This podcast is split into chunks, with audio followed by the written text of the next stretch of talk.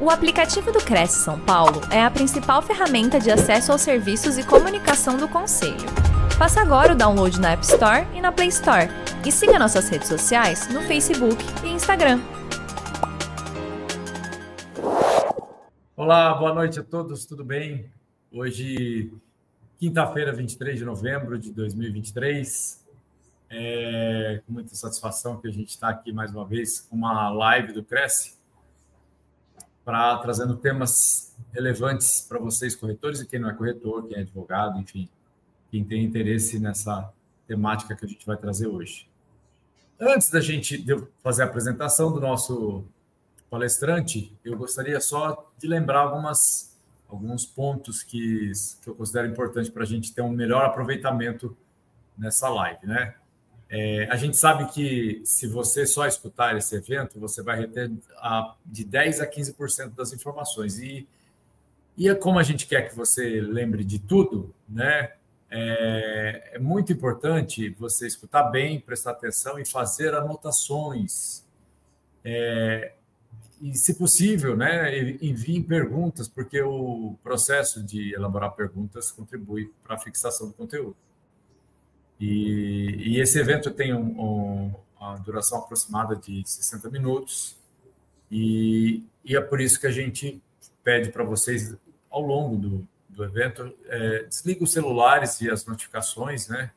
Ou se não pode desligar o celular, desliga aquelas notificações, deixa o celular um pouquinho de lado. Eu sei que vocês ficaram o dia todo com ele, sempre é bom estar concentrado. E feche as abas do computador, para que vocês fiquem bem focados no conteúdo de hoje. E o nosso convidado é o Luiz Henrique Pimentel, graduado em Direito pela Faculdade de Direito de Marília, pós-graduado em Direito Processual Civil e Direito Imobiliário, especialista em nível de extensão em Direito Imobiliário pela FGV e em Direito Tributário na compra e locação de imóveis pela Escola Paulista de Direito. É também especialista em nível de extensão em direito de família e sucessório no direito imobiliário pela PUC Rio de Janeiro. E o tema é prevenção das transações imobiliárias, perdão, prevenção nas transações imobiliárias, erros mais frequentes na análise de documentos de compra e venda e locação. E o Luiz vai falar para a gente um pouquinho sobre os cuidados que o corretor de imóveis deve ter na intermediação de venda, compra e locação de imóveis e a sua responsabilidade civil. Então, Luiz, muito obrigado pela sua presença. Em nome de toda a diretoria do Cresce, em especial o presidente do Cresce, José Augusto Viana Neto, eu agradeço. É... E estamos ansiosos para saber o que você tem para nos contar e, e para alguns refrescar a memória, porque, como eu estava falando antes da gente começar, é um tema muito importante que requer muitos cuidados. Não é tão simples quanto, quanto pode parecer, mas se a pessoa for atenta e cuidadosa, com certeza, e depois das suas dicas também, Luiz, com certeza ela vai estar tá mais, se sentir mais segura para fazer bons negócios, não é mesmo? Pois bem. Bom, antes de mais nada, obrigado pela apresentação, Márcio. É, quero também agradecer a, o Cresce, especificamente na pessoa do Dr. Heraldo, aqui de Ederaldo, aqui de Marília, que intermediou esse contato para essas apresentações, tanto na palestra que nós fizemos aqui no início do mês e agora por intermédio dessa live. Agradeço também todos os assistentes aí da, da plataforma, o Carol, o Felipe, o Gilberto, que nos auxiliaram aqui nas instalações dos sistemas para que pudéssemos fazer essa apresentação. Agradeço também a Sávia, minha esposa, corretora de imóvel, e também nas horas vagas ela é minha é, assistente de marketing, que também conseguiu aí esse contato para que a gente pudesse estar aqui hoje presente. É, com relação à nossa apresentação, né, essa, essa live, a gente vai tratar especificamente desse assunto muito relevante nos negócios imobiliários, que a gente consegue aqui é, fazer determinados apontamentos para conseguir, por intermédio de certidões, certidões relacionadas tanto ao imóvel quanto às pessoas relacionadas à negociação, para que de alguma forma não cometam erros, né? que possam de alguma forma ocasionar até nulidade do negócio e sofrer determinadas consequências. Lógico que nós não vamos tratar aqui de todas as certidões necessárias, senão a gente não vai conseguir aqui terminar isso no tempo aí necessário de aproximadamente uma hora. Mas eu tento aqui destacar os pontos mais importantes para conseguir fazer a interpretação da, dessas certidões, para que consiga fazer um negócio é, mais é, acessível, mais viável para ambas as partes, né? tanto para o vendedor quanto para o comprador.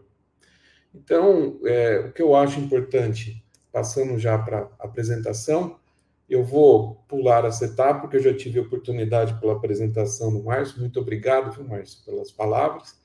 Então, vamos passar aqui, é, apenas destacar que eu tenho aproximadamente 22 anos de advocacia, mais 5 anos durante a faculdade de estágio. Então, tenho aí praticamente 27 anos de exercício da profissão, e durante esse período sempre relacionado a esse ramo do direito imobiliário, né? Então, com relação às obrigações e direitos e obrigações do corretor, então eu gostaria de destacar para vocês que todos os direitos geram determinadas obrigações, né? Então, como todo corretor de imóvel, ele tem, por intermédio de uma lei federal, o direito de exercer a sua profissão, né?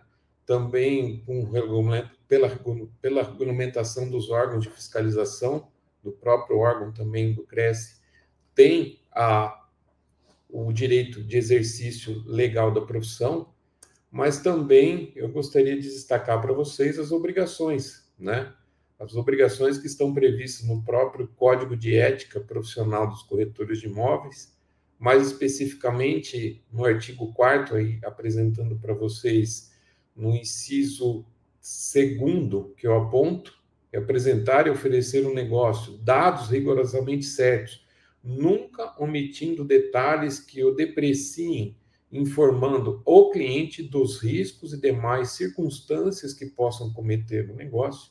E também aqui destacar o inciso quarto, zelar pela sua competência exclusiva na orientação técnica do negócio, reservando ao cliente a decisão do que lhe interessar pessoalmente. Então, o cliente ele tem o poder de decisão, mas para que ele possa tomar essas decisões, o corretor de imóvel ele tem que zelar pela sua responsabilidade, ele tem que zelar pela sua competência profissional para que possa, de alguma forma, exercer o negócio da melhor forma possível.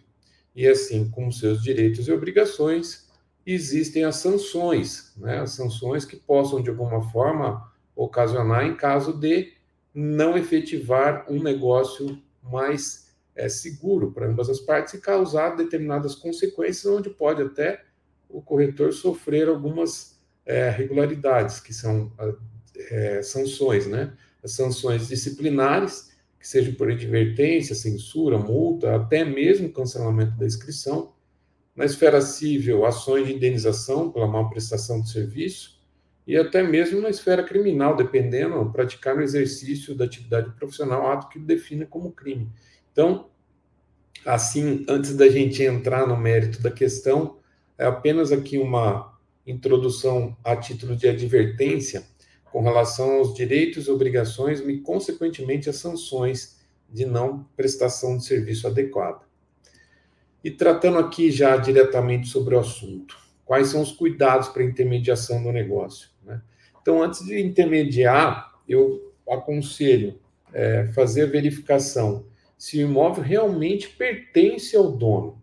Como que vocês vão fazer isso? Lógico que mais adiante nós vamos tratar, mas é sempre por intermédio dos documentos que comprovam o domínio, o domínio do exercício do direito que o proprietário tem sobre o bem.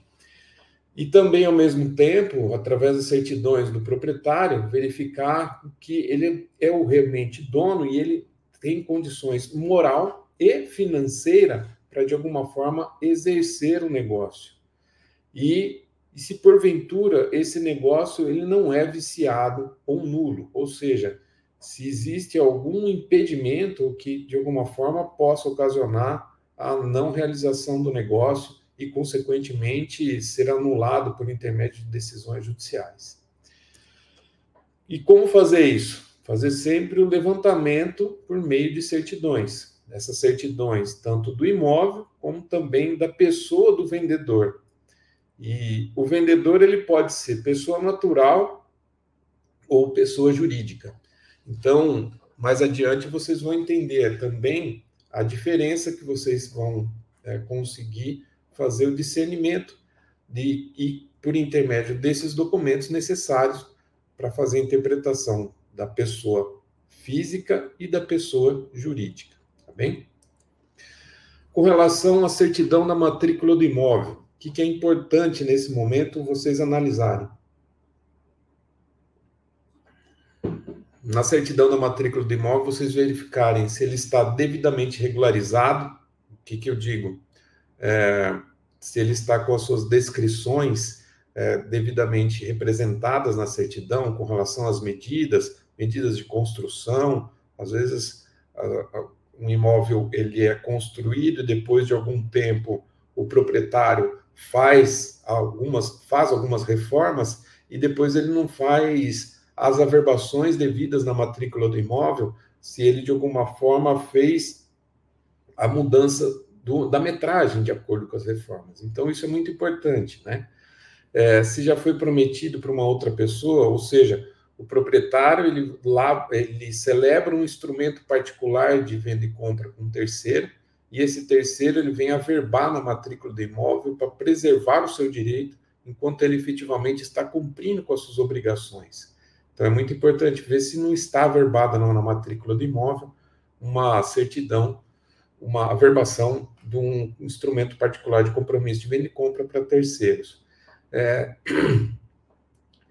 se na matrícula também existem vários proprietários, né? Vamos pensar um falecido como intermédio do inventário é, é registrado vários herdeiros, então são vários proprietários em, proprietários em condomínio necessário. Então verificar lá quem efetivamente consta como dono. Né? Se o vendedor ele é casado, é importante também verificar se na matrícula consta a verbação do casamento.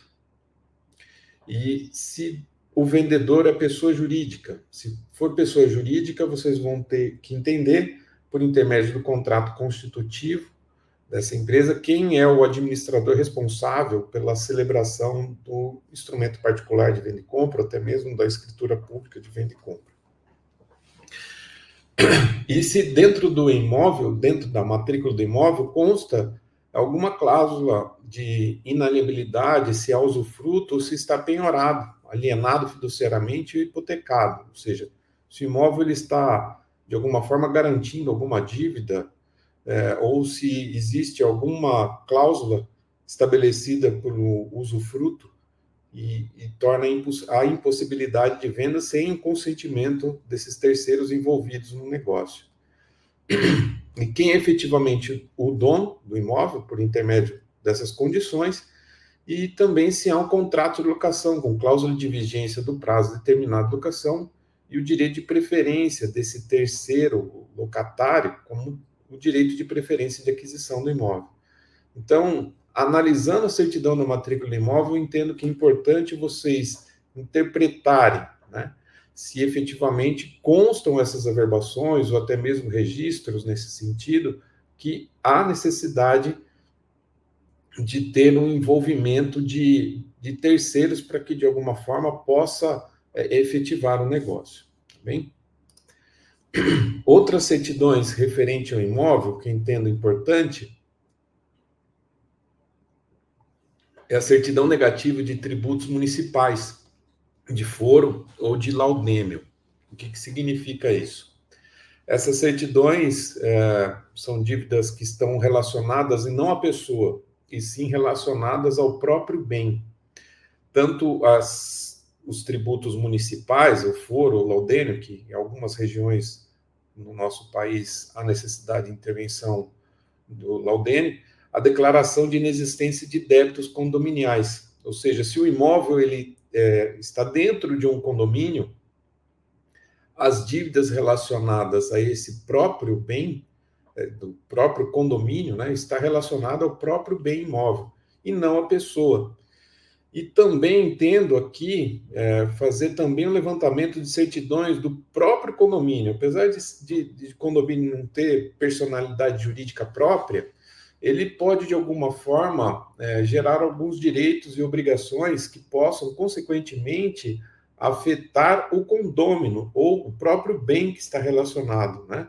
Então, quando o imóvel está é, dentro de um condomínio, eu acho muito importante não só pedir para a administradora do condomínio ou diretamente ao síndico uma declaração de inexistência de débitos condominiais, mas também solicitar o CNPJ do condomínio, fazer o levantamento dessas certidões, para que depois não sofram nenhuma surpresa, inclusive o adquirente ele vir a herdar essas dívidas que estejam relacionadas ao próprio imóvel, tá? É, com relação às certidões do vendedor, é, como eu falei para vocês, eu não vou aqui destacar todas as certidões que a gente, quando assessora um negócio, a gente faz o levantamento. Mas eu quero destacar aqui as mais importantes que possam, de alguma forma, é, trazer algum prejuízo futuro, que são as certidões tributárias. As certidões tributárias estão relacionadas à certidão negativa da Fazenda Pública Federal, certidão negativa da Fazenda Pública Estadual, certidão negativa da Fazenda Pública Municipal, certidão negativa do INSS, se for alguma pessoa jurídica, é, certidão de regularidade fundo de garantia também, quando se tratar de pessoa jurídica, e certidões de distribuição de execuções fiscais, junto à, à Justiça Estadual e Federal, onde o imóvel está, tá? onde o proprietário está sediado. Né? Por que, que eu destaco a importância dessas certidões? Porque na matrícula do imóvel, às vezes não está registrado uma, uma penhora de uma dívida que existe. Por quê? Só o fato de estar inscrito, o proprietário estar inscrito como uma dívida ativa, ou seja, se ele tiver uma dívida federal, da Receita Federal, por exemplo, e ele ainda não esteja nem sofrendo uma execução fiscal, só o fato de existir uma dívida ativa inscrita na pessoa, o negócio já pode ser considerado como fraudulento, tá? Mesmo aqui eu destaco para vocês a inaplicabilidade da súmula 375 do STJ, é, que fala exatamente a demonstração de má-fé, né? Já existem julgados relacionados a essa questão, no artigo 185 do Código Tributário Nacional, já com precedente do STJ, reafirmando, através de recurso, é, recurso especial repetitivo, de que só o fato de constar essa dívida ativa em nome do vendedor é, já pode ser considerado como uma fraude, ou seja, esse negócio ele pode ser futuramente, é, por intermédio de uma execução fiscal, ser declarado esse negócio como nulo, tá? Então, a importância do levantamento das certidões do vendedor, eu destaco aqui especificamente as certidões tributárias que houver em nome do vendedor, tá bem? Tratando também com relação às dívidas tributárias, para a pessoa jurídica, é, é, importante vocês entenderem que é, é possível é, em caso de dissolução irregular da empresa, ou seja, se porventura um sócio ele se retirar da sociedade sem a devida prestação de contas no fisco, ou ele simplesmente essa empresa ela vir a baixar as portas e não fazer prestar, comunicar que é, ele não está mais exercendo atividade num determinado endereço, existe a hipótese de um por intermédio de um despacho judicial, né, uma decisão simples dentro de um processo de execução fiscal, o juízo reconhecer que essa empresa, diante de, de não tomar essas providências de relação, com relação à dissolução irregular da empresa, é possível fazer o redirecionamento dessas execuções é, na pessoa física do sócio, ou até mesmo de ex-sócios de até dois anos após a sua retirada. Então, o que, que eu aconselho nesse sentido? Né? Fazer um pedido por intermédio da junta comercial, é simples, o, é, por intermédio do próprio acesso à internet no site da junta comercial, com o seu cadastro, com o seu próprio CPF e usando a senha que você tem da nota fiscal paulista, você já consegue ter livre acesso na junta comercial e lá no nome da pessoa física verificar se ele fez ou se ele faz parte do quadro societário de uma empresa.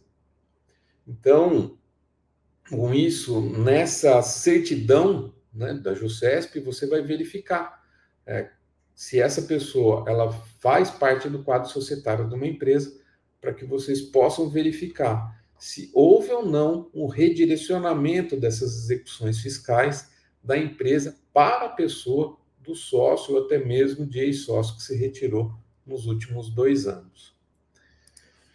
Continuando também com relação às certidões do vendedor, mais especificamente também com relação à pessoa jurídica, vocês também entenderem com relação ao juizamento de reclamações trabalhistas na pessoa da empresa. Né? Há possibilidade, inclusive, durante o processo é, de execução, do processo trabalhista na pessoa da empresa, o ex-sócio, ele se retirando ainda, ele pode ficar responsável em até dois anos contados do juizamento da reclamação. E lá também existe a possibilidade de fazer o redirecionamento dessas execuções na pessoa dele.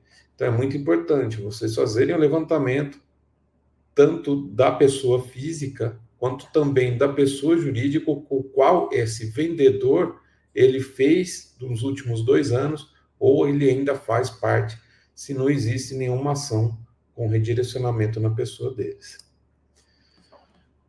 Continuando também com certidões do vendedor, é importante a gente fazer o pedido de certidão de nascimento ou de casado, se for o caso. Essas certidões, eu quero destacar é, que são certidões que têm validade de 30 dias. Então, não há, não há não tem validade aquela certidão que está toda velha, amassada, dobrada, desde quando a pessoa veio a nascer, ela guarda como estimação. Essa certidão, na realidade, ela não tem validade, né? A validade é no prazo de 30 dias. Então, descobrir onde a pessoa, o vendedor nasceu é, e pedir uma certidão de nascimento atualizada. E se ele, no caso, for casado, pedir certidão de casamento atualizada. Por quê? é importante isso? Primeiro, verificar se o vendedor ele não é menor de idade, porque isso pode caracterizar um negócio nulo, porque o menor ele não tem capacidade civil para exercer, para poder é, fazer uma venda. Se porventura foi identificado que ele é menor de idade, tem que pedir uma autorização judicial. E não basta uma representação ou assistência. Então é importante é, por intermédio de um processo chamado alvará judicial, o juízo, por intermédio, nomeia um corretor de imóvel ou até mesmo um engenheiro civil para fazer avaliação, para ver se o negócio está sendo realizado no mercado, de acordo com o valor de mercado, e quem vai, de alguma forma, fiscalizar é o Ministério Público. O Ministério Público ele atua como fiscal desse menor incapaz que está, de alguma forma, realizando o negócio. Outra questão também, na própria certidão de nascimento ou de casado, verificar se a pessoa não é interditada, ou seja, se a pessoa teve algum problema de saúde que lhe tornou, lhe tornou a pessoa incapaz, ou ao mesmo tempo nascido incapaz, com a incapacidade civil, é, e também a possibilidade da pessoa pedir também uma autorização judicial para poder representar esse negócio. Mais uma vez, também não basta representação ou assistência, há necessidade de uma autorização judicial. Eu acho que aqui eu vou destacar também a questão do interditado. É possível no, no processo, na certidão de distribuição civil, verificar se existe processo de interdição. Mas quando a pessoa efetivamente já está declarada interditada por intermédio de uma perícia médica, médico psiquiatra tenha condições de identificar se a pessoa tem uma condição já uma pessoa idosa, por exemplo, com determinadas razões de saúde, adquiriu Alzheimer, enfim, o próprio médico vai atestar isso e o juízo vai declarar essa pessoa incapaz. E diante dessa sentença de declaratória de incapacidade civil, ele determina a expedição de ofício para o cartório de registro civil para assentar tanto na certidão de nascimento ou, se casado for, na certidão de casamento da pessoa onde vai constar essa incapacidade. Outra questão também acho importante é, verificar, como eu falei, tanto a certidão de nascimento ou se de casado for, é verificar se a pessoa não é casada, porque determinados regimes de casamento, a necessidade da outorga uxória do cônjuge, para ele, de alguma forma, avalizar a venda desse imóvel. Única exceção é o regime de casamento de separação absoluta de bens. E é por intermédio dessas condições que vocês vão fazer essa verificação. Agora, uma outra questão também é a certidão da JUSCESP, com a cópia do contrato constitutivo da empresa proprietária do imóvel, é importante verificar quem é o sócio administrador responsável ou até mesmo o administrador responsável por atividades simples de administração da empresa, mas especificamente para se dispor de bens, a necessidade de assinatura de, da maioria dos sócios, ou até mesmo de dois sócios, e é no, tanto a certidão da JUSESP para verificar quem efetivamente são os sócios e sócios administradores devidamente registrados na junta comercial, e no próprio contrato constitutivo, vocês vão verificar justamente essas regras de quem é o, o administrador e se para se dispor de bem há necessidade de consentimento de determinado da quantidade de sócios necessários. Certidão, continuando ainda com certidões de, do vendedor, Importante vocês verificarem na certidão de distribuição de falências, concordatas e recuperações judiciais se a pessoa jurídica proprietária de imóvel ela não fez nenhum pedido de recuperação judicial e dentro desse pedido é plenamente possível o juízo reconhecer como suspeita venda de imóvel até 90 dias antes da propositura do pedido de recuperação judicial. Então vamos pensar o seguinte: a empresa é, dilapida o seu patrimônio, ou seja, ela vende todos os seus bens imóveis e dentro depois da venda desses imóveis eles entram com um pedido de recuperação judicial em menos de 90 dias é possível né, o juízo reconhecer como suspeita a dilapidação desse patrimônio para não responder pelas dívidas que existem na empresa e, consequentemente, considerar anulável, considerar anulo esses negócios. Né? Então, por isso que eu falo, é muito importante vocês verificarem se não foi feito nenhum pedido antes de 90 dias. É, continuando também com certidões do vendedor, comprando um imóvel através de representante legal do vendedor, é importante uma certidão da escritura pública de procuração. É, não basta o, o, representante legal apresentar uma cópia simples da procuração junto ao cartório de notas a qual foi lavrada. Eu entendo como importante fazer o pedido de expedição de certidão dessa escritura pública, para ver se o outorgante, né, o, o, real proprietário do imóvel, ele não, não a revogou ainda antes mesmo da celebração do negócio. E ainda existe a possibilidade de vocês verificarem na certidão de distribuição civil em nome do representante legal, né? se não existe nenhuma ação proposta pelo vendedor para que não exista nenhum conflito de interesse entre eles, ao ponto de também se anular o negócio jurídico é, que for concluído pelo representante legal. O, entendam que o prazo decadencial é de 180 dias contado da realização do negócio para, para, propor, para propor uma ação anulatória. Então, eu acho que para se resguardar, para que vocês, de alguma forma, quando estiver efetivando um negócio e esteja sendo o proprietário do imóvel representado por um, um procurador, é se fazer essa prevenção, né?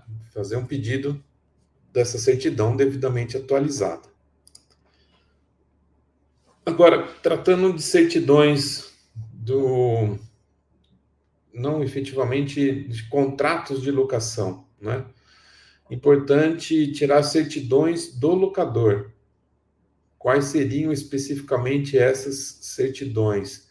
A certidão da matrícula do imóvel, se porventura não estiver na matrícula do imóvel, ao menos o, o proprietário do imóvel apresentar o contrato de venda e compra, onde nesse contrato ele efetivamente já tem a posse do bem, para que ele possa, de alguma forma, é, transmitir a posse por intermédio do contrato de locação mediante remuneração, ou até mesmo a escritura pública, quando ela não ainda estiver registrada na matrícula do imóvel.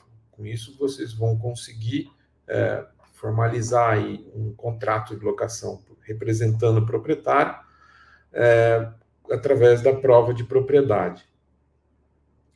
Outra questão também é a certidão de nascimento do proprietário ou de casado, se for o caso. Também por questão de incapacidade, como eu falei anteriormente, em caso de venda, é, tanto se for menor de idade ou até mesmo se for a pessoa já declarada aí como incapaz, por intermédio de uma decisão judicial, isso vai tudo estar assentado na certidão de nascimento ou se de casado for. E se no caso, um contrato de locação, ele tiver um prazo superior a 10 anos, a lei do inquilinato determina que tenha outorga uxória do cônjuge, ou seja, é, no contrato de locação de um casal, né, onde os dois são proprietários do imóvel, se o prazo for superior a 10 anos, para ter validade ao negócio, há necessidade de, de assinatura do casal. Com relação à certidão da JUSCESP, eu também destaco, assim como eu destaquei anteriormente, com relação à venda e compra, eu entendo importante vocês é, pedirem a certidão da JUSCESP para verificar quem é o sócio administrador responsável para que possa efetivamente é, realizar o negócio, né, e não se tornar nulo também. E as certidões do fiador, porque também a certidão do fiador. O fiador ele vai ser o garantidor das dívidas, porventura, que o locatário, de alguma forma, não honrar com as suas obrigações. Então, vocês imaginam a incapacidade, né? Se o, o fiador representado, representando um, um um locatário pelas dívidas que ele porventura venha causar e não efetuar o pagamento, e depois vocês verificarem que o fiador ele é incapaz, ou seja, havia sido declarado a sua incapacidade civil, né?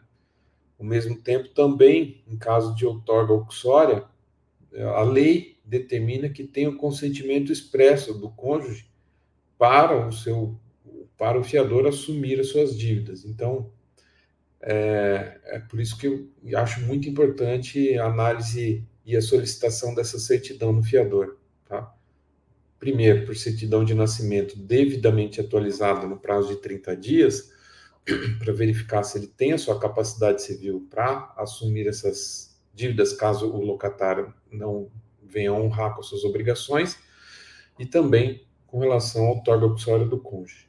E também existe a possibilidade de uma pessoa jurídica, né, uma empresa, é, ser fiador no contrato de locação, mas para que tenha a possibilidade da, da empresa ser fiadora, verificar quem é o administrador responsável pela empresa, se há necessidade da assinatura de apenas o sócio administrador ou de mais um sócio em caso de efetivamente assumir essas dívidas. E também agora praticamente a gente passando aí para uma fase final, é, eu gosto aqui de destacar, né, não só a análise desses documentos, sempre há um questionamento se existe a possibilidade de efetivamente fazer transações complexas, né? Ou seja, é possível vender o imóvel do espólio com inventário ainda em trâmite? Né? Isso é plenamente possível, né? através de um alvará judicial com anuência dos herdeiros, ou através de uma escritura de cessão de direitos. E também outras questões que surgem é com relação à venda de imóvel com registro de penhora ou hipoteca, né?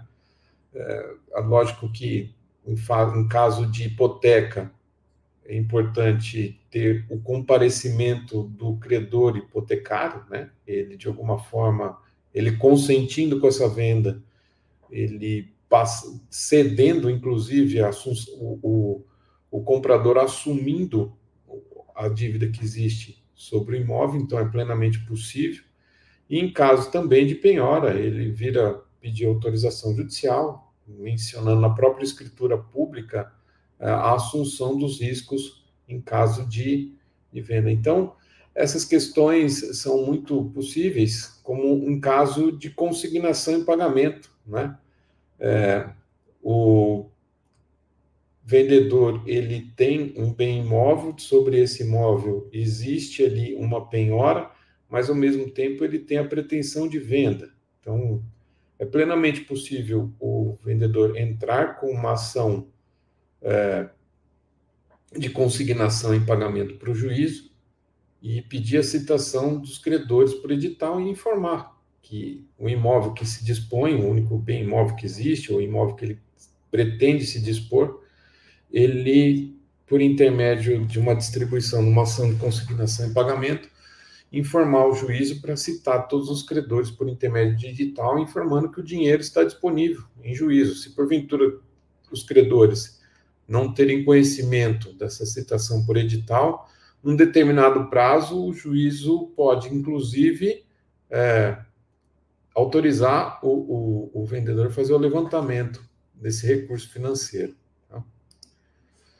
Bom, enfim, são essas considerações que eu gostaria aqui de tratar com vocês. Eu repito mais uma vez, não é não destacamos aqui todas as certidões necessárias para se efetivar o negócio, mas eu gostei, eu gosto aqui mesmo é de fazer esses apontamentos para poder analisar os documentos necessários com mais efetividade, para que não possa aqui sofrer maiores consequências e evitar os, os erros mais frequentes na análise do, das, das, dessas certidões.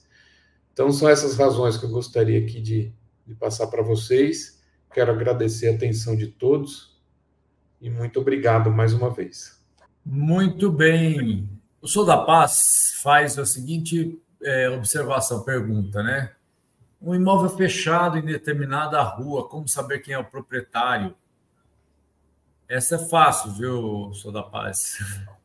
O Luiz pode responder, mas essa é bem tranquila. É, eu acho que por intermédio do cadastro imobiliário na prefeitura, é, por intermédio do cadastro junto ao departamento de água, também é possível fazer o levantamento de quem efetivamente é o proprietário. E com esses dados, tanto do dado cadastral imobiliário quanto do dado cadastral no, órgão de disponibilidade de, de consumo de água, você levar esses dados cadastrais junto ao cartório de registro de imóveis e pedir uma certidão na matrícula imóvel, e assim vocês vão conseguir verificar quem efetivamente é o proprietário do imóvel. Eu acho que isso facilita o acesso e as determinadas informações para que vocês possam, junto ao cartório de registro de imóveis, verificar quem efetivamente é o dono do bem, por intermédio da certidão na matrícula de imóvel. Acho que é essa questão, né, Márcio? Sim, sim. É... Aí o Pissolato ele pergunta o seguinte: olha, é, boa noite, Luiz. Quais as certidões que o corretor deve providenciar junto ao CNPJ de um condomínio? Bom, O, todas as certidões que acho pertinente fazer o levantamento. É, depois, por intermédio das redes sociais, por intermédio de contato aqui disponibilizado no final, eu fico à disposição. Existem outros, alguns sistemas, algumas plataformas hoje de inteligência artificial que faz o levantamento dessas certidões, que facilita isso, mas especificamente do condomínio, todas as certidões necessárias como se fosse uma pessoa jurídica, né? Tanto o CNPJ é possível fazer o levantamento, se for o caso de um, um condomínio que não esteja devidamente regularizado, pelo menos da pessoa do síndico, que é o representante legal desse condomínio, que possa de alguma forma fazer esses levantamentos e fica como responsável pela tanto civil criminalmente pelas pelas dívidas que possam de alguma forma incidir sobre o condomínio. Então, é como todas as certidões são levantadas na pessoa jurídica de um vendedor, eu aconselho fazer o levantamento dos, das certidões do condomínio. Acho que isso é, é muito importante, porque, as, como eu falei para vocês anteriormente, né, o, o, as dívidas do condomínio são do próprio bem, imóvel objeto do negócio. E, porventura, a pessoa que vier adquirir esse bem, ele pode ser surpreendido no futuro se esse condomínio está respondendo por uma dívida trabalhista, por exemplo, né? Se, ou, até mesmo um acidente de trabalho, um funcionário faleceu no exercício da, da sua função né, de funcionário do condomínio, ele pode até responder é, por essas condenações cíveis com relação à indenização da família. Então, é, aconselho mesmo as certidões todas necessárias, como se fosse de uma pessoa jurídica proprietária do bem. É, o, o, tem o Liquinho aqui, ele pergunta qual, qual seria o, curso, o custo das certidões. É difícil falar em custo, porque isso muda muito, né? Cada ano tem uma tabela, depende depende dos emolumentos da Justiça Estadual, da Justiça Federal, que geralmente é baixo, né? Algumas certidões são gratuitas, né, Luiz? Exatamente. É, é, acho que as certidões que têm mais ônus, que existem ônus hoje, são apenas a certidão da matrícula do imóvel, né? E certidão de, de registro civil, ou seja, da certidão de nascimento ou de casamento. Agora, as demais certidões, salvo a certidão é, da, do meio ambiente, né, que é a Secretaria do Meio Ambiente do Estado, se estiver efetivamente vendendo um bem imóvel rural, aconselho fazer a certidão, uh, pedir uma certidão do meio ambiente, também são dívidas próprio terreno, ou seja, são as dívidas que o próprio, que o próprio bem responde, então, uh, com relação a ônus, essas certidões não existe custo nenhum, salvo especificamente certidão da matrícula do imóvel, certidão de nascimento ou de casamento, se for o caso, e essa certidão da, da Secretaria do Meio Ambiente do Estado, onde efetivamente o imóvel está sediado. Nas demais, hoje é muito fácil, por intermédio das redes sociais, pela internet, você junta aos órgãos competentes, por exemplo, a Receita Federal, é, Posto Fiscal Estadual, Posto Fiscal Municipal, essas certidões hoje são todas disponibilizadas sem ônus nenhum. Junto a, a aos tribunais também, hoje também é, é, muito acessível você fazer o levantamento dessas certidões sem ônus nenhum, tá? É, eu acredito que também, é, é, é, o Luiz, você não mencionou, mas a certidão de protesto também, né? Tem um, um custo um pouquinho elevado, né? Sim. É, a certidão, a certidão, a certidão... Pessoa, por exemplo, aqui em São Paulo tem, sei lá, 10, 12 é, cartórios de protesto, então você tem que tirar em todos, né? Aí, aí sai um pouco caro mesmo, né? Mas em cidades que o número de cartórios é, é pequeno, né?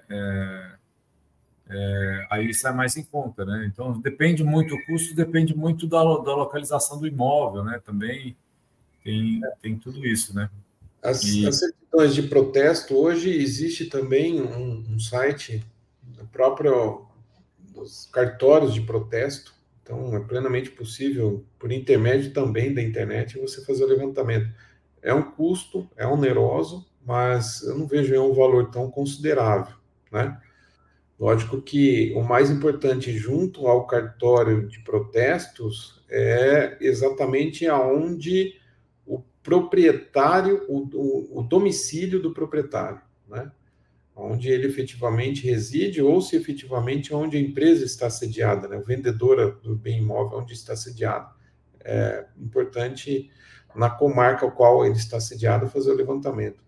Algumas cidades existem apenas um cartório de protesto. Outras cidades, dependendo do tamanho, existem números, como na cidade de São Paulo, não consigo aqui nem fazer o apontamento, mas é importante, pelo menos, o trabalho preventivo, né, nessa prevenção, fazer levantamento, pelo menos, o, o cartório de protestos, onde efetivamente o imóvel, o proprietário, ele tem o seu domicílio onde a empresa está sediada. É, o Liquim aborda a questão da LGPD, né? Mas geralmente, né? A, a, primeiro que as, as certidões são para testar, certificar situações de é, públicas, né? De interesse público, né? Então, é, e, e, e, principalmente a parte interessada que é o vendedor, o vendedor ele quer vender, né? É, ele, ele, ele também ele, ele pode providenciar, ele pode requerer, né? Mas algumas certidões são plenamente é, poss, é, possíveis de serem é, requeridas por terceiros, não há necessidade de ser, né, Luiz? Eu acho uma, questão, uma, uma questão muito importante a gente entender o seguinte: a Lei Geral de Proteção de Dados está ali para, de alguma forma, preservar os direitos, os dados e informações da pessoa que está se expondo, né, por intermédio das redes sociais ou até mesmo por intermédio de um órgão, de um, uma instituição financeira, por exemplo. Mas a pessoa que está se dispondo a vender o imóvel, ele, a partir do momento que tem um corretor de imóvel intermediando o negócio, é importante o corretor, ele já, no momento em que ele tem um contrato de, de, de corretagem, ou até mesmo uma autorização para poder intermediar o negócio, nessa autorização, já de alguma forma, o proprietário, ao, através dessa autorização, disponibilizar esses dados, né? E sabendo que esses dados que ele vai disponibilizar servirão para, de alguma forma, instruir a realização do negócio e, de alguma forma, favorecer tanto para ele na condição de vendedor não ser surpreendido, como até mesmo mencionei inicialmente, as certidões é, tributárias, por exemplo, ele pode ter nem ter conhecimento de algumas dívidas que efetivamente originaram né, junto à Receita Federal, por exemplo, e, e, possa no futuro anular o negócio e ele sofrer inclusive as consequências de ter que devolver recursos financeiros diante da anulação desse negócio. Então, acho que a Lei Geral de Proteção de Dados está aí para preservar os dados, mas para que efetivamente o negócio se efetive, ele tem que se dispor e, de alguma forma, é, fornecer esses dados para o corretor de imóvel, possa fazer a intermediação mais segura e, na minha concepção, para ambas as partes, para que nenhum, nenhuma das partes sejam surpreendidas no futuro. E lógico que os dados que são fornecidos né, com relação à pessoa, é, os dados pessoais que sejam RG, CPF, Estado Civil, essas condições, é, estão, são públicas por intermédio dessas certidões, né? Então, os processos hoje, eles têm que ser disponibilizados determinadas informações, salvo algumas condições que são segredo de justiça, mas os dados existem e por intermédio dos processos, os processos são públicos e eles têm a necessidade, de alguma forma, é, prestar essa informação à sociedade para que o negócio não seja aí é, efetivado em caráter de anulação ou até mesmo nulidade. Eu acho que isso é, uma questão muito importante, mas conseguir saber esse discernimento e é justamente a importância do corretor de imóvel para que ele possa, de alguma forma, assessorar essa condição e, e preservar, inclusive, né, no próprio contrato de intermediação ou autorização de intermediação de venda e compra, ter a disponibilidade de fornecimento desses dados para se efetivar o negócio. E também, né, Luiz, a, a Lei de Geral de Proteção de Dados, ela também tem um enfoque também muito de proteção dos dados sensíveis do indivíduo, né?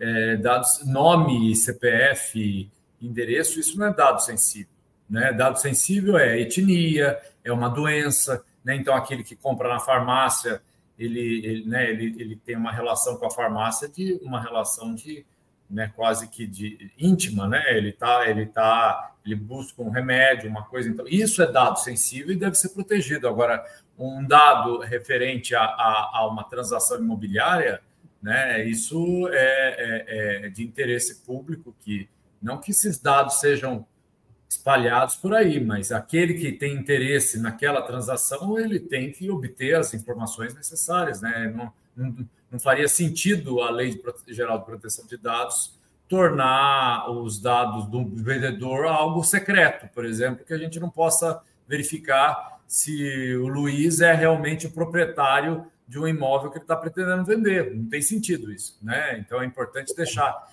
é, é, é isso bem claro, porque é, é, a, a, ideia é proteger os dados sensíveis, a etnia, a orientação sexual, a, a, a doenças que a pessoa possa ter, é, né? São coisas que, se, se, vazadas, pode gerar uma restrição a direitos ou a, né, e tal. Mas uh, uma, uma transação imobiliária há um, um, interesse público que essa transação seja é, tudo seja feito dentro da maior transparência possível, né? Até para preservar direitos até de terceiros, né? Exatamente. É, uma, você fez um apontamento muito peculiar que é esses dados sensíveis, mas lógico que é não só da personalidade da pessoa, mas também com relação aos dados também que possam ser identificados como identificação, né, digital, o, a íris dos olhos, que são métodos de identificação, por exemplo, para determinados é, acessos, né, é, para que possa de alguma forma disponibilizar. Hoje, por exemplo, existem os loteamentos fechados que têm o seu controle de acesso, né, por intermédio de portaria fechada, e ali existem determinados dados que são de alguma forma disponibilizados para que determinado acesso, como é a facial, é é, a pessoa, essa a disponibilidade desses dados que estão de alguma forma resguardados dentro de um, uma portaria ou através de uma administradora de, de loteamento fechado, ela depois dispor as, dessas informações para terceiros. Então, acho que isso é muito importante também. É, a, venda de dados que existem também junto a instituições financeiras para se efetivar a, a, a, venda casada por intermédio de dados para fornecimento de produtos por intermédio de outra empresa. Então, acho que isso é, eu acho que aqui hoje a gente tratando especificamente na venda e compra no imóvel, vamos pensar o seguinte: você, corretor de imóvel, tem esses dados, tem essas informações de tanto vendedor como comprador, e depois é, vender essas informações para um banco de dados que tem interesse na captação dessas informações para fornecer, por exemplo, um comprador comprou um determinado imóvel e vocês vender essas informações para uma empresa de imóveis, por exemplo. Falei assim: olha, essa pessoa comprou um imóvel, então estou aqui vendendo essa informação.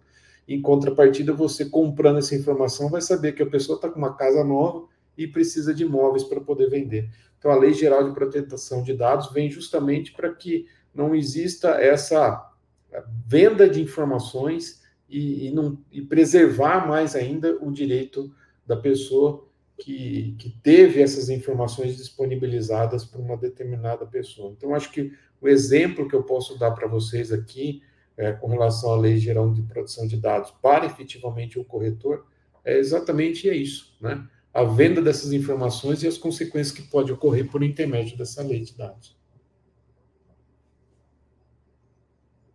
Perfeito. É, o Fernandes Carneiro ele faz uma pergunta só para a gente encerrar, que a gente está quase no nosso horário. É, no caso de um imóvel estando em nome de pessoa jurídica, é obrigado também tirar as certidões dos sócios? Eu tomo essa preservação, né? Eu tomo essa atitude, porque, como eu falei para vocês aqui anteriormente, é, existe a possibilidade de o juízo ter reconhecido aqui uma, um encerramento numa empresa e não ter feito o, de, é, ter feito redirecionamento dessas ações na pessoa dos sócios, e aí, efetivamente, um sócio né, tem aí alguma dívida de uma outra empresa o qual ele é sócio. Então, é, é um trabalho preventivo para que não seja nenhuma das partes surpreendidas no futuro, né? Então, se porventura existe uma empresa proprietária de um determinado bem imóvel e existem vários sócios e esses sócios são sócios proprietários de outras empresas. Ou até mesmo eles já existem dívidas que eles constituíram em nome de pessoa física e já estejam sendo redirecionadas à pessoa jurídica através de um procedimento, de um incidente processual que a gente chama de desconstituição de personalidade jurídica, ou seja, até mesmo a penhora de cotas sociais é plenamente possível. Então, eu aconselho sim na pessoa jurídica tirar não só as certidões da pessoa jurídica proprietária do bem imóvel, como também de todos os sócios que fazem parte do quadro societário. Agora, como que vocês vão saber quem efetivamente são os sócios dessa empresa vendedora do bem imóvel? É através da certidão da JUSESP, que eu mencionei inicialmente. Simples acesso na junta comercial, com o CNPJ, com o CPF da pessoa que está fazendo o acesso, e utilizando a senha da nota fiscal paulista, você tirando uma certidão de breve relato dessa empresa, você vai verificar quem são os sócios. E aí, por intermédio dessa certidão, você buscar as certidões necessárias da pessoa física, dos sócios da empresa. É muito importante e muito importante essa, essa questão, muito acessível aqui para essa informação para vocês. Agora, é, é, Luiz, lembrando também que a existência de alguma de algum, alguma, algum apontamento, né, não, necessariamente inviabiliza o negócio. Se a pessoa demonstrar capacidade de, de solvência né, daquele débito, daquela. É, às vezes a pessoa ela tem lá um. Ela está sofrendo uma ação de execução de algo que, para a universalidade de bens, do patrimônio que a pessoa tem, é, aquele, aquela dívida é não, não é significativa, né? Embora é, é, é, é, possa ser anulável, né? Eventual, eventual, eventuais transações, etc. Mas se a pessoa demonstrar capacidade de solvência, não necessariamente um apontamento inviabiliza a concretização do negócio, né? É, eu já tomei algumas precauções em alguns negócios que eu assessorei, foi exatamente encontrando dívidas a gente, através do instrumento particular, ou até mesmo na própria escritura pública, fazer menção dos, da, da evicção, né? Ou seja, é, demonstrar a capacidade do vendedor de demonstrar sua capacidade financeira de que ele está se dispondo de um determinado bem, mas ele existe, é, ele é proprietário de outros bens que são suficientes para, de alguma forma, é, satisfazer essa dívida se porventura vier a caracterizar, ao haver a, a, nulidade desse negócio, né, através da ação pauliana, ou seja, outros procedimentos. Mas a gente estabelecer cláusulas no contrato de compromisso de venda e compra, ou até mesmo na escritura pública, a disponibilidade de bens através de certidão de matrícula de outros bens imóveis que não sejam objeto do negócio, apontando que o vendedor ele é solvente, que ele tem capacidade financeira para responder por essas dívidas que efetivamente foram apontadas. Então, é, tira a certidão e encontra uma ação de execução em nome do vendedor. Pedir uma certidão de objeto em pé e lá você vai conseguir visualizar é, qual é o montante dessa dívida. E através desse montante dessa dívida, o proprietário apresentará outros bens imóveis que são suficientes para responder por essa dívida e, de alguma forma, não afetar o negócio. Então, bem, bem apontado.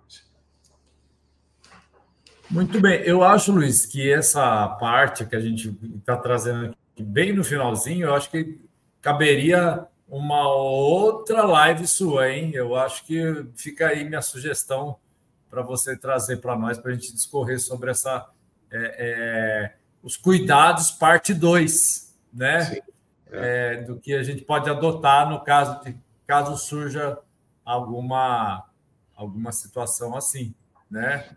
É, porque às vezes é uma pena não, não concretizar o um negócio por porque a, a primeira reação é, do comprador é falar não, então não vou fazer negócio porque tem uma dívida lá, eu não, eu não quero, né? Eu não quero correr o risco e, e tudo mais, mas devidamente orientado, tudo é possível, né? Tudo, e devidamente documentado, e devidamente é, alinhavado juridicamente, né? É, não vai ser por isso que você vai perder um bom negócio. Exatamente. Eu, como eu fiz aqui alguns apontamentos no final, né? Eu mencionei a ação consignatória. É, eu já vi é, até mesmo um colega advogado que não tinha conhecimento da existência dessa ação e a possibilidade de fazer o negócio se desenvolver com essa possibilidade, né? Então, é importante a gente esclarecer essas condições para fomentar melhor os negócios, né? De alguma forma, efetivar com mais garantia possível para ambas as partes, como eu falei. Então, eu agradeço desde já a oportunidade de estar aqui fazendo essa live, assim como também fiz essa palestra aqui presencialmente na, na delegacia de Marília. E estou à disposição, todos os colegas, do, todos os profissionais corretores, assim como mencionei, a minha esposa é corretora de imóvel, ela é avaliadora de imóvel também, assessoro muito ela nesse sentido, e ela que, ela também formada em administração de empresas, com ênfase em, em marketing, que ela, nas horas vagas, é a minha, vamos ver, a minha marqueteira, ela que pensou nisso, né? Eu acho que isso é muito importante, né? A gente é, mostrar a importância não só da, do corretor de imóvel, mas também uma assessoria jurídica que possa, de alguma forma, é, auxiliar na efetivação do negócio e fomentar mais ainda os negócios, né? Para trazer mais garantia possível e melhores condições para se efetivar porque o corretor de imóvel ele está ali no dia a dia fazendo a venda e compra de bens imóveis e ele que está ali ah, tentando fazer a melhor aproximação das partes. Mas às vezes existe um problema, né, que possa de alguma forma uma dúvida que existe diante da interpretação dessas certidões, que com uma assessoria jurídica é plenamente possível conseguir efetivar o negócio, né? Então, é muito importante esse contato direto com o corretor de imóvel e junto com um advogado especialista na área de direito imobiliário, para que possa, de alguma forma, é, facilitar e atender o interesse de todos. Isso é muito importante. E eu estou aqui à disposição, é, assim como compartilhamos aqui os contatos por intermédio das redes sociais, eu posso também é, disponibilizar para vocês alguns links que são é, é, como se diz, inteligências artificiais hoje, que é plenamente possível você fazer a solicitação das certidões, ele já te entregar essas certidões, ou até mesmo um checklist dessas certidões, para que vocês possam fazer essas buscas é, junto aos órgãos competentes para expedição de certidão. Então, estamos aí, Márcio. É um prazer conhecer você pelas redes sociais. Espero que um dia a gente tenha a oportunidade de conhecer pessoalmente. E estou à disposição. Que se a gente tenha condições aí de fazer aí, como você mencionou, a live fase 2. Muito bem. Olha, Luiz, é, mais uma vez agradeço a sua presença, a sua paciência com a gente e o seu conhecimento que você nos brindou hoje. E em nome de toda a diretoria do Cresce, em especial o presidente do Cresce, José Augusto Leonardo Neto, só a gente só tem a agradecer a você e volte mais vezes. Espero que tenha parte 2 e para que a gente possa discorrer sobre esse tema tão relevante para o exercício profissional, não só dos advogados que militam na área imobiliária, mas também dos próprios corretores de imóveis, ou e também da sociedade como um todo, porque mesmo quem não é nem uma coisa nem outra, que queira pesquisar sobre o tema, que tenha curiosidade sobre né, transações imobiliárias, etc. e tal, é, possa ter esse conhecimento ao alcance, né? Basta é, acessar você pelas redes sociais, o Cresce também pelas redes sociais, pelo, pelo canal do YouTube e pela TV Cresce. Então, muito obrigado mais uma vez. E para você aí de casa, a gente também é, agradece a presença, a audiência e desejando uma boa noite e um excelente final de semana. Aquele que trabalha no final de semana vendendo imóveis boas vendas. Até uma próxima. Tchau, tchau. Tchau, obrigado, gente. Bons negócios a todos. Até logo.